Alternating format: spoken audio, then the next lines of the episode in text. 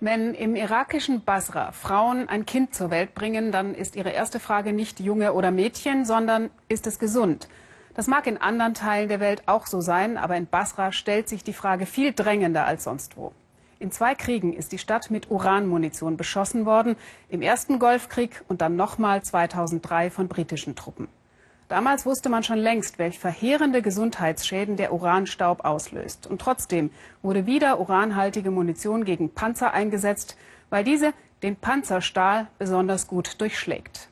Mit grausamen Folgen für die Bevölkerung, wie Thomas Aders berichtet. Pro Grab ein halber Quadratmeter, mehr braucht man nicht für die kleinen Körper. Der Kinderfriedhof von Basra, auch Plastikblumen, spenden kaum Trost. Das liebevolle Grab von Abdallah ist eine Ausnahme, gestorben am 3. Januar, neun Monate alt. Seine Speiseröhre war deformiert. Die Eheleute Rahim betrauern ihren jüngsten Sohn und gleichzeitig haben sie Angst um Abbas und Khalid. Die Ärzte sagen, auch sie sind verstrahlt. Früher kannten wir Diabetes oder Bluthochdruck, aber doch nicht solche Krankheiten. Diese verdammten Kriege sind schuld. Das sind doch Kinder, die haben noch kein Immunsystem. Nebenan wird ein frisches Grab ausgehoben, fast schon auf dem Gehweg. Der Platz wird knapp. Drei Generationen von Totengräbern. Großvater Askar, Sohn Amir und Enkel Karim. Umgerechnet zwischen 30 und 50 Euro verlangen die Privatunternehmer für eine letzte Ruhestätte. Im Irak ist das sehr viel Geld. Das Notizbuch füllt sich mit Namen, Daten, ungefähren Lagebeschreibungen und manchmal auch mit persönlichen Bemerkungen. Zehn Jahre nach dem Irakkrieg werden immer mehr missgebildete Kinder beerdigt. Das macht selbst Totengräber sprachlos. Manchmal beerdigen wir Kinder mit vier Händen oder mit dreien. Manchmal haben die Körper zwei Köpfe. Es gibt jede Art von Missbildung, die man sich vorstellen kann. Manchmal ist der Kopf völlig deformiert und die Augen liegen nicht vorn, sondern oben.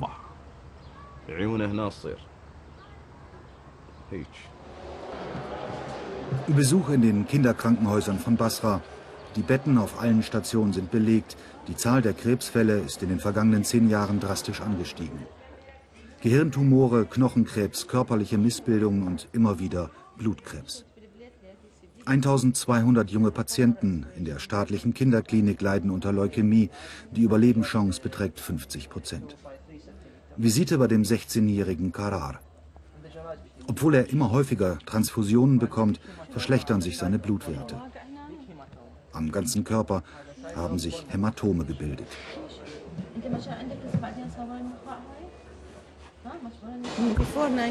Vor 1990 hatten wir etwa 15 neue Leukämiefälle pro Jahr. Diese Zahlen sind nach dem ersten Golfkrieg deutlich angestiegen und nach dem Irakkrieg 2003 bis heute haben wir Rekordwert von bis zu 209 Fällen pro Jahr.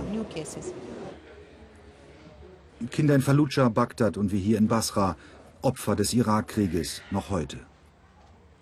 Amerikaner und Briten, die damals Uranmunition eingesetzt hatten, leugnen jeden Zusammenhang zwischen erhöhter Strahlung und der Zunahme von Krebs. Doch die Ärzte lassen die Fakten für sich sprechen. Erstens die hohe Anzahl von jungen Krebspatienten. Zweitens die häufigen Todesfälle und drittens die extreme Zunahme von Missbildungen. Manchmal schießen selbst die Ärzte ein Foto zu Dokumentationszwecken, wie bei diesem Kind mit Wasserkopf.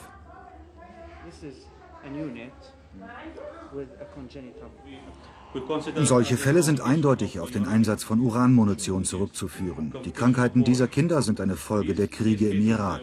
Solche Patienten kommen täglich zu uns, speziell nach dem letzten Irakkrieg.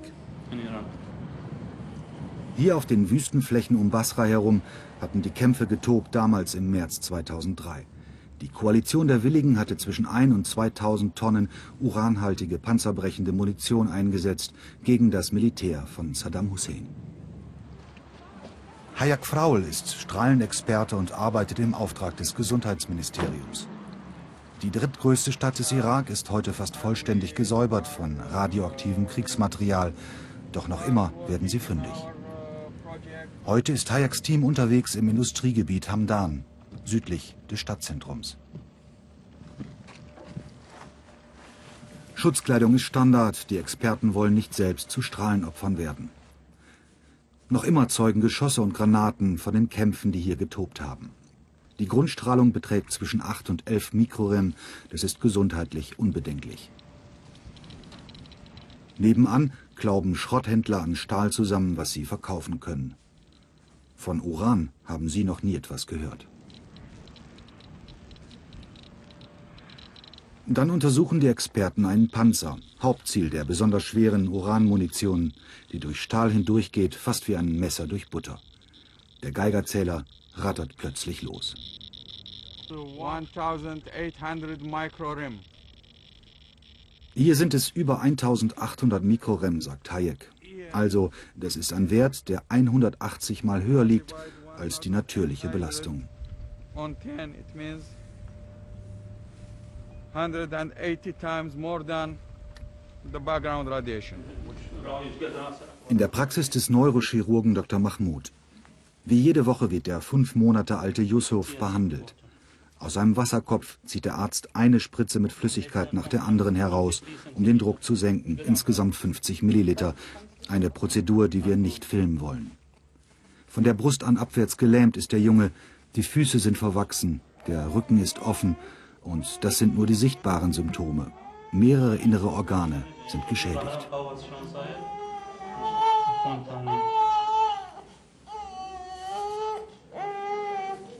Durch das krankhafte Wachstum des Kopfes ist das Gehirn des Strahlenopfers auf die Größe einer Zitrone geschrumpft.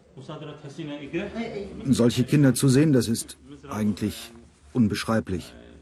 Die Behörden liefern zwar Medikamente an die Kliniken, aber bei Kindern wie unserem Yusuf hier verweigern sie jede Hilfe.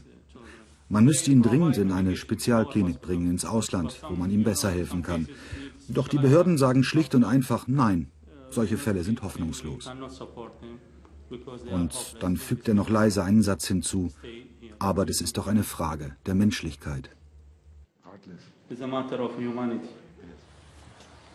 Letzter Besuch vor unserer Abreise auf dem Kinderfriedhof von Basra. Beerdigungen ohne Unterbrechung, persönliche Tragödien, menschliche Schicksale spielen sich im Halbstundentakt ab. Bis zur Mittagszeit sind sechs Kinder begraben worden. Auch die Familie Razak ist hierher gekommen. Ihre neugeborene Tochter Atjaf ist in der Nacht gestorben.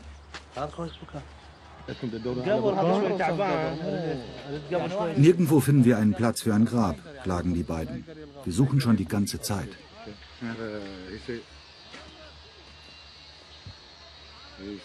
Schließlich finden sie dann doch noch einen winzigen Flecken. In fünf Minuten ist das Grab ausgehoben und Atjaf kann beerdigt werden. Sie starb durch Atemstillstand nach Herz-Kreislauf-Versagen. Sie wurde drei Tage alt. Damit gehört das Mädchen schon in die Gruppe der Älteren. Die meisten sterben gleich bei der Geburt. Mehr Videos finden Sie in der Das Erste Mediathek.